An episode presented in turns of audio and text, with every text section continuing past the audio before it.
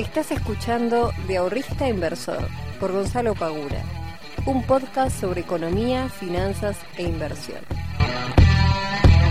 Muy buenas tardes, muy buenas noches y muy buenos días para todos y para todas. Bienvenidos y bienvenidas a un nuevo capítulo del podcast de Invertir en Conocimiento. Mi nombre es Gonzalo Paura y soy el fundador de IEC y el responsable de traerte todas las semanas novedades, noticias y cosas interesantes sobre inversiones, sobre economía, sobre finanzas sobre todo este mundo que tanto me apasiona y que estoy tratando a través de este podcast de transmitir un poquito de esa pasión. Así que te doy la bienvenida si es la primera vez que llegas.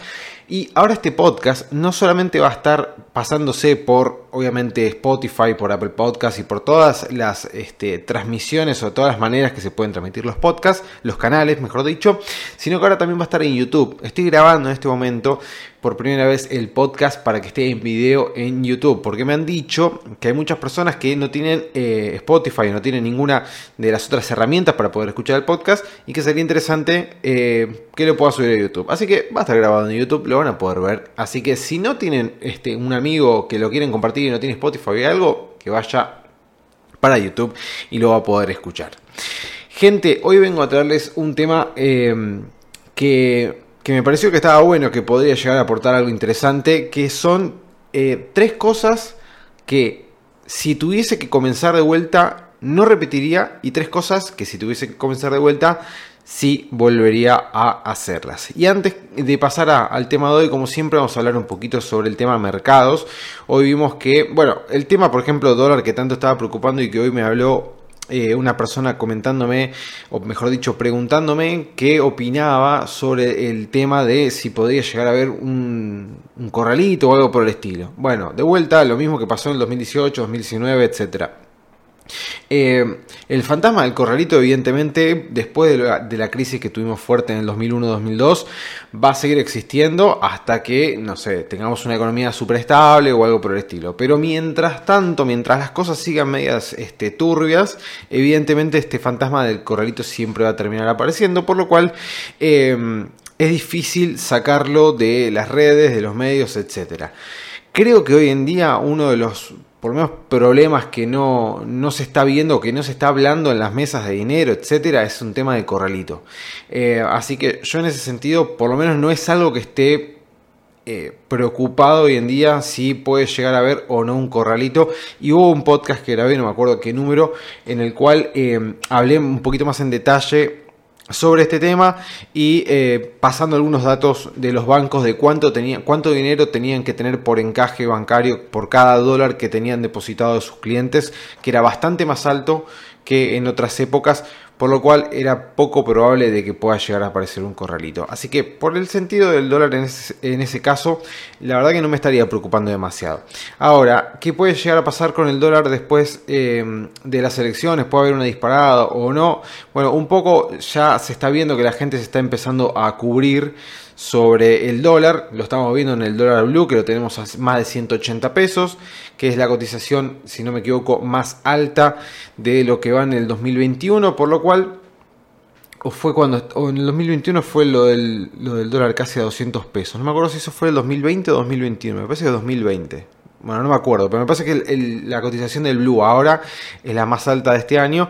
Eh, y bueno, eso tiene que ver un poco por un montón de gente que no, no, está, primero no está encontrando fuentes de inversión que puedan llegar a adaptarse a lo que ellos pretenden, porque el plazo fijo, por ejemplo, que es la típica inversión que es acá en Argentina, está quedando bastante por debajo de lo que es la inflación, que viene estando bastante alta y que se espera que sea del 3% para el mes de junio. Están buscando refugio nuevamente en lo que son los dólares. Antes de las elecciones suele pasar también de que más, más personas empiezan a buscar refugio en los dólares para que si llega a haber algún tipo de salto no, em, no haya ningún problema.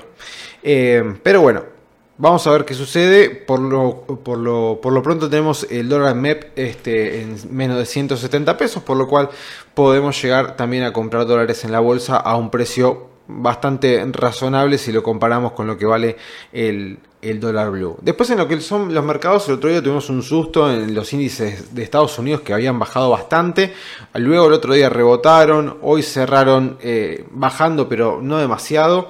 Eh, Argentina replicó en los días este, este movimiento que hizo Estados Unidos y el mercado cripto recién hoy este miércoles empezó a rebotar el Bitcoin subiendo hasta casi los 32, no sé en cuánto está ahora, hasta casi los 32 mil, después de haber roto la barrera de los 30 y eh, dando vueltas ahí por los 29, que hizo que varias de las cripto se, eh, se cayeran.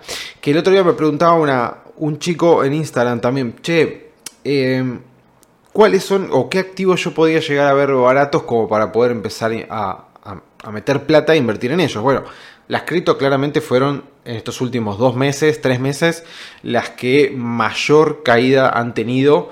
Por lo cual, si sos una persona que le gusta la volatilidad y posibles rendimientos altos, me parece que el, mercado de criptomonedas está muy potable como para empezar a meter estos activos en cartera y buscar en el mediano o largo plazo un rendimiento alto, eh, obviamente en dólares. Tiene sus riesgos, obviamente que tiene sus riesgos, no es para todos, no es para todas, así que siempre evalúen por favor los riesgos que están dispuestos a asumir, porque después pasan las cosas que pasan. Eh, que meten la plata en las cripto, no les va bien, este, y bueno, nada, es así, lamentablemente el mundo cripto, eh, de las criptomonedas es un mundo bastante volátil que te puede dar grandes dolores de cabeza, pero también si te va bien te va a dar grandes satisfacciones. Bien, no, no, no quiero demorar mucho más eh, el tema del día de hoy. Así que vamos a pasar, vamos, vamos primero con las tres malas. Las tres malas, este, que son cosas que si tuviese que volver a empezar, eh, vamos a decir, mi carrera como inversor, por decir de alguna manera, no las volvería a repetir. Tengo acá mi machete, este, pues no me quería olvidar de nada, no quería decir cualquier cosa. Y vamos, me voy a saltear la que anoté primero y voy a pasar a la segunda, porque me parece que eh, fue mi primer error de, novato. Y que veo que muchas personas también este, van un poco por ese camino y me parece que es un camino medio arriesgado. Que es, punto número uno, comenzar haciendo trading. Comenzar haciendo trading en las inversiones cuando no tenés mucho conocimiento, cuando no tenés mucha experiencia, es realmente muy tentador porque no solamente eh, te bombardean de información en las redes sociales y en muchos canales este, de información donde te publicitan y te dicen que el trading te puede dar mucha plata, etcétera, etcétera, em, sino que también te lo pintan como que es algo muy fácil. He hablado ya bastante de esto, no, no quiero profundizar y empezar a hacer un monólogo de vuelta sobre el trading, pero Recuerdo que cuando yo comencé entré también por la puerta del trading más que por la puerta de las inversiones, que después hablaremos algún que otro día si hay si es diferente ser un trader a ser un inversor, que para mí lo es, no, son dos cosas distintas, pero no, vamos a no voy a profundizar de esto en el día de hoy, pero entrar por la puerta del trading para comenzar a invertir tu dinero es bastante arriesgado y poco probable de que puedas llegar a convertirte en un trader rentable en el corto plazo que es un poco lo que te venden en las distintas plataformas, en las distintas publicidades. Por lo cual, si tuviese que empezar a invertir de vuelta desde cero, no entraría por la puerta del trading, sino que entraría por la puerta de las inversiones mirando más a, este, a plazos más largos, si se quiere, y con estrategias más planificadas. Eso como punto número uno. Después, como también lo he dicho en otras ocasiones, no está mal hacer trading. Hay un montón de gente que vive del trading y hace fortuna de plata haciendo trading. Pero estoy seguro que esas personas que hoy están ganando mucha plata haciendo trading eh, se han pegado sus buenos palos. Se han pegado sus buenos palos dentro de, las inversiones. Eh, y que no son la mayoría. Eso se los puedo asegurar, no son la mayoría de las personas que empiezan haciendo trading los que terminan después consiguiendo el éxito en las inversiones. Eso se los aseguro ya. Punto número 2. Este me costó bastante caro, no solamente em, económicamente, sino me ha costado bastante caro desde lo em, emocional, digamos, dentro de las inversiones, que es eh, endeudarme para invertir sin tener los conocimientos suficientes para poder apalancarme. Eh, yo en su momento, que si no me equivoco, hay un podcast donde hablé, sí, creo que hablé de un podcast sobre esto, este tema.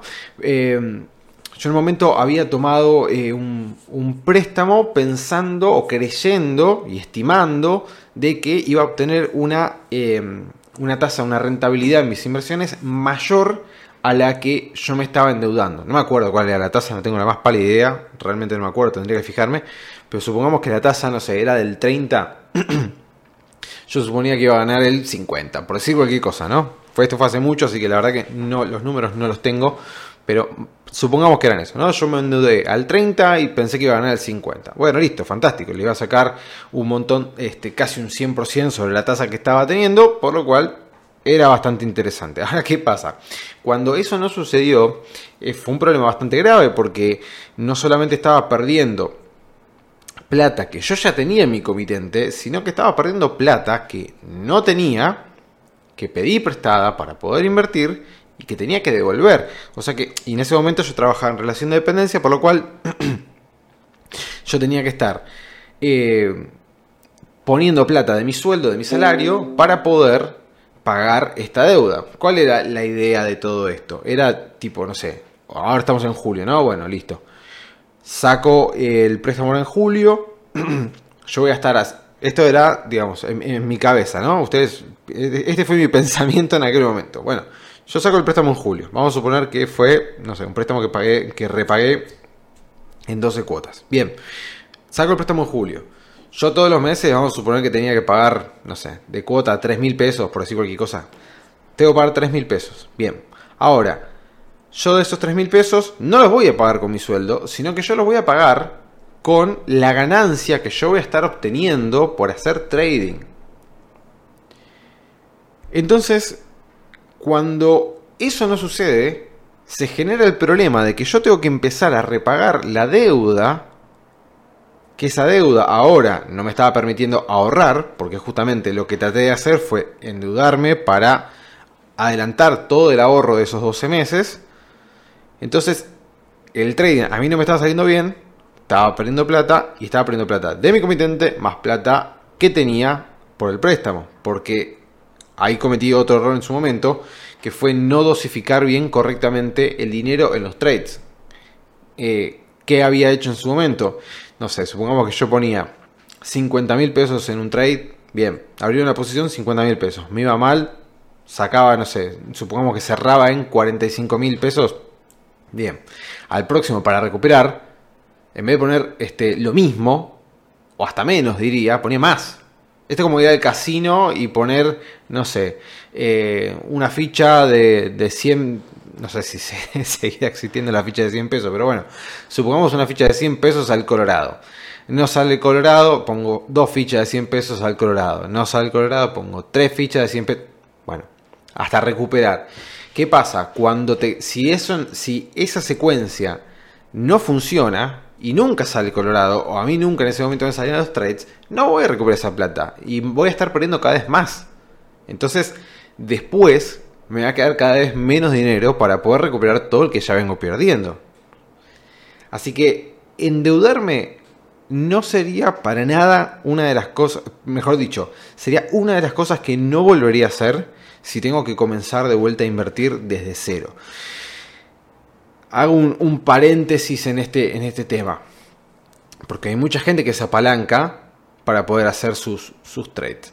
Pero ¿qué pasa? La gente que se apalanca, que usa apalancamiento y le va bien, le pasa lo mismo que en el punto número uno. Ya se ha dado sus palos, ya tiene una cierta experiencia, ya tiene bastante conocimiento y es una persona que ha establecido ciertas reglas, ciertos parámetros de trabajo de trabajo para poder invertir y usar apalancamiento. Si ustedes no tienen una estrategia, si ustedes no tienen experiencia, si ustedes no han pasado por las malas, endeudarse lo único que va a hacer es probablemente generar más problemas y lo que ustedes están haciendo es apurar un proceso. Es apurar un proceso. Porque si ustedes ya tienen plata para invertir, y dicen, che, no, pero tengo 10 mil pesos, yo quiero invertir con 100 mil pesos. Bueno, em, empezá ganando con 10 mil y cuando veas que tenés un año en el cual estuviste ganando todo el año, recién ahí empezá a pensar de endeudarte un poquito. Un poquito, ¿eh? No mucho, un poquito. Si vos tuviste un año que decís, me fue bárbaro, y ojo con esto también, ¿eh? Un año que te haya ido bárbaro, tanto en mercados alcistas como en mercados bajistas. Porque si vos, no sé, compraste y todo el año fue alcista, o se mantuvo muy alcista durante todo el año, y no fuiste un gran inversor. La verdad, no es, que estás haciendo trading en, un, mercado que subía y bajaba constantemente. Compraste, subió todo el mercado durante todo el año, te fue bien y sí, bueno, fantástico. Pero no tuviste una caída del 30% y tuviste que tomar decisiones en ese, en ese tipo de contextos adversos, como para decir, bueno, a pesar de todo lo malo que sucedió en el año, igualmente yo saqué una muy buena rentabilidad. Ojo con eso también. Y en el punto número 3 es especular con derivados financieros sin tener experiencia. Esto me costó casi que se me funda la cuenta literalmente. Em, cuando yo empecé a descubrir las opciones financieras es como que se me explotó la cabeza. Dije, wow, ¿qué es esto increíble que no conocía y que me da la posibilidad de invertir muy poca plata y obtener rendimientos muy grandes? Bueno, empecé a especular comprando calls, vendiendo calls, comprando y vendiendo puts, etcétera, etcétera, etcétera. Y las ventas en descubierto me han dejado cicatrices muy marcadas en el cuerpo porque realmente hubo noches en las cuales no podía dormir pensando en cómo podía llegar a abrir el mercado al otro día, mirando los futuros de los índices, mirando los índices asiáticos a la noche, diciendo por favor que al otro día suba, por favor que el otro día caiga, porque si no, estoy al horno. Y que el, el, el broker, en este caso el representante del broker, que es mi asesor financiero, me manda un mensaje, me diga, Gonza, cerrar las posiciones porque si no te las vamos a tener que liquidar. Bueno, es una experiencia que no le aconsejo a nadie que la viva, es bastante fea, por lo cual, de vuelta, si no tienen mucha experiencia, si no la tienen muy clara realmente en lo que son los mercados de acciones, los mercados de volatilidad, meterse a especular comprando, o mejor dicho, vendiendo en descubierto, eh, y haciendo trading con derivados financieros, ojo con eso. Ojo con eso porque realmente pueden quedar muy mal parados, que fue en gran parte lo que sucedió con este, que lo hablé en el podcast anterior, con esta persona Ozono Merval, que estaba apalancado por 25 con futuros y así terminó. En 6 días perdió el 80% de la cuenta. Entonces, ojo con eso, no se lo recomiendo a nadie que no tenga una experiencia ahí ya sí realmente eh, importante. Vamos a pasar entonces a los puntos que sí haría, o sea, las tres cosas que me parece que fueron buenas decisiones y que si las tuviese que hacer eh, y comenzar de vuelta, las volvería a hacer y las recomendaría que las hagan. Punto número uno, invertir en educación. Esto parece un cliché y es eso, en todo dicen lo mismo, que invierta en educación, que gaste plata en libros, es fundamental, o sea... Eh, tengo una cierta filosofía en que si a mí me, hay un libro que me interese comprar, casi les diría que no me importa el precio, lo voy a comprar igual. Eh, y digo esto de casi no me importa el precio porque, qué sé yo, si me gusta un libro eh, de X autor o X persona y vale, no sé, 10 mil pesos y en ese momento, y la verdad que me duele un poco gastar 10 mil pesos porque tengo otros gastos, bueno, no lo gastaré ahora, lo gastaré más adelante. Pero lo que voy es, eh, libros, gastar plata en un libro no es un gasto, es una inversión. Yo sé que los libros hoy en día son caros eh, pero les puedo asegurar que más cara es la ignorancia. Eso se los aseguro totalmente. Eh, los libros a mí me han abierto mucho la cabeza, me han dado conocimientos de un montón de cosas, no solamente de finanzas, sino de un montón de cosas que hoy me llenan de gratitud poder sentarme a hablar y discutir desde cierto lugar a otras personas, o debatir, mejor dicho, por lo cual invertir en educación, no solamente en libros, sino también en cursos o en la facultad o lo que sea. Eh, cualquier cosa que te pueda llegar a dar un conocimiento que te sirva, que te aporte algo, ah, obviamente que va a haber libros malos o cursos malos o que no te aporten tanto, pero con que te aporten un poquito, con que ese libro que estás comprando, ese curso que vos estás pagando, te aporte un poquito de conocimiento más, ya para mí este, es un gran, una gran, gran inversión.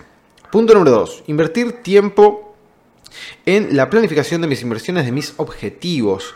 Eh, yo hago mucho hincapié en lo que son los objetivos, hago mucho hincapié en lo que es la planificación porque para mí es fundamental y es lo que nos va a dar un panorama claro de eh, hacia dónde nosotros queremos ir y cuáles son las cosas que nosotros, las herramientas que nosotros vamos a necesitar para poder llegar a ese lugar. Yo quiero un objetivo de no sé, de jubilarme. Bueno, ¿cuáles son las herramientas que yo tengo a mi disposición para poder llegar a ese objetivo? Eso planificarlo, visualizarlo y plasmarlo en un Excel, un papel, un, no sé, una carpeta, lo que sea, la forma que a ustedes más les guste, pero planificar las este, inversiones, planificar los objetivos, es algo que a mí particularmente me ha dado muchos resultados. Muchas veces me ha sucedido que ciertos objetivos han sido muy ambiciosos o por el contrario, eh, y los he sobrecumplido, y bueno, fantástico. Ahí tenés que empezar a ajustar y obviamente eso en el año a año, cuando vos vas haciendo y vas tomando un poquito más de conciencia de, qué puedes llegar a conseguir y qué quizás queda bastante lejano, empezar a ajustar y ser un poquito más fino al momento de planificar tus estrategias, planificar tus objetivos y tus inversiones. Pero obviamente que esto recomiendo 100% que lo hagan porque me parece que fue algo... Eh, clave y fue un acierto. Eh, hacerlo, creo que esto lo empecé a hacer al segundo, tercer año de que empecé a invertir, cuando empecé que estaba todo muy desorganizado, que no estaba viendo bien cuánto estaba ganando, cuánto estaba perdiendo, eh, para qué invertía, por qué invertía en esto, por qué invertía en otro. Cuando me empecé a dar cuenta que no había un, que las cosas no tenían una forma, que no había un porqué de la cuestión, ahí es cuando me senté y dije, bueno, para, ¿para qué yo quiero invertir en, para qué yo quiero invertir en criptomonedas? ¿Qué, qué, es la, ¿Qué es lo que las cripto me dan que las acciones no? ¿Qué me da las acciones que las cripto no? ¿Qué me da un bono que una acción no? Cuando empezás a planificar y plasmar todo eso en una forma de, estrategia, cuando empezás a dar una estrategia de todo eso, es todo mucho más claro al momento de tomar decisiones. Y el punto número 3 es determinar una manera de entrar y salir de una posición. Que esto me ha costado bastante y, a veces hasta el día de hoy, les, tengo que ser sinceros, a veces hasta el día de hoy en ciertas situaciones me genera ciertas dudas, sobre todo el momento más, más que nada de salir. Entrar es como que no me cuesta, eh, ya les diría que no me cuesta directamente, pero salir es como que a veces me puede llegar a generar cierta incertidumbre, pero ya tener una estrategia, ya tener una, una, forma de, de operar, una forma de trabajo, te simplifica la vida 4000%. O sea, es una cosa que casi que no tenés que pensar. Es, a menos ya le digo, hay ciertas ocasiones, qué sé yo, que veo que está subiendo, eh, no sé, X acción o X cripto o lo que fuere, y digo, bueno, ya llegó el objetivo, ya está todo, ya cumplió con todas mis reglas, tengo que cerrar. Y quedo ahí como diciendo, pero me parece que puede subir un poquito más. Y bueno, cierro y después veo qué es lo que sucede, si sube o no sube, pero bueno, ya la estrategia la tengo armada y ya tengo planificado de qué manera, en qué puntos entrar y en qué puntos yo quiero salir o no de una posición. Por ejemplo, eh, las acciones de Apple que yo tengo, yo en mi cartera de inversiones tengo Apple, eh, y a menos que haya un crash como fue en el 2020 por el tema del COVID o no sé, algo así muy alevoso, muy grosero, muy grotesco de que el mercado se va a derretir, probablemente, eh, no, probablemente no, no voy a vender mis acciones de Apple, porque yo mis acciones de Apple las quiero tener como mínimo 5 años, como mínimo, porque el objetivo que yo tengo para esas acciones, que es el día de mañana poder comprarme un terreno y empezar a levantar una casa este que es para mí un objetivo que, tengo desde hace mucho tiempo y que quiero cumplir, eh, yo voy a necesitar las acciones de Apple como mínimo a 5 años. Como mínimo. Les diría más también. Pero yo tengo ese objetivo. Yo quiero que las acciones estas de Apple, que yo considero que van a dar muy buenos rendimientos de acá a largo plazo, las voy a tener como mínimo en mi cartera a 5 años. ¿Cuándo las voy a vender? Si veo que el mercado está o puede llegar a caerse muy profundamente como pasó en el 2020 que cayó un 30% en un mes, eh, no las voy a vender. Por más de que después en el medio haya subas, haya bajas, no las voy a vender. Porque yo estoy mirando a otro lado, yo estoy mirando para adelante, no estoy mirando, no me interesa mucho el precio de lo que pueda llegar a pasar ahora. A mí me interesa el precio dentro de 5 años. Si hoy las acciones de Apple cuestan 150 dólares, por decir cualquier cosa, y yo considero que dentro de 5 años van a costar 120, entonces no voy a estar invertido en Apple. Ahora, si yo considero que dentro de 5 años las acciones pueden llegar a valer 500 dólares, y sí, me las voy a quedar.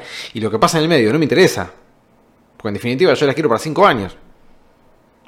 Entonces, estas son las tres cosas que para mí si eh, tuviese que volver a empezar y si pudiese hablar con aquel Gonzalo desde hace ya varios años para atrás, le diría, che, escúchame, haz estas tres que, que va a ir bien y estas otras tres no, no las hagas. Gente, como siempre, es un placer nuevamente grabar un podcast y que estén ustedes de otro lado. Les agradezco muchísimo si pueden compartir también este podcast, así le va llegando esto a más gente. Y no se olviden que pueden disfrutar del nuevo ebook de CDRs que lo van a encontrar en la página web. Eh, y se lo voy a dejar también el enlace acá abajo para que lo puedan descargar. Les mando un fuerte abrazo, que tengan un muy lindo fin de semana. Nos vemos el próximo miércoles. Chao.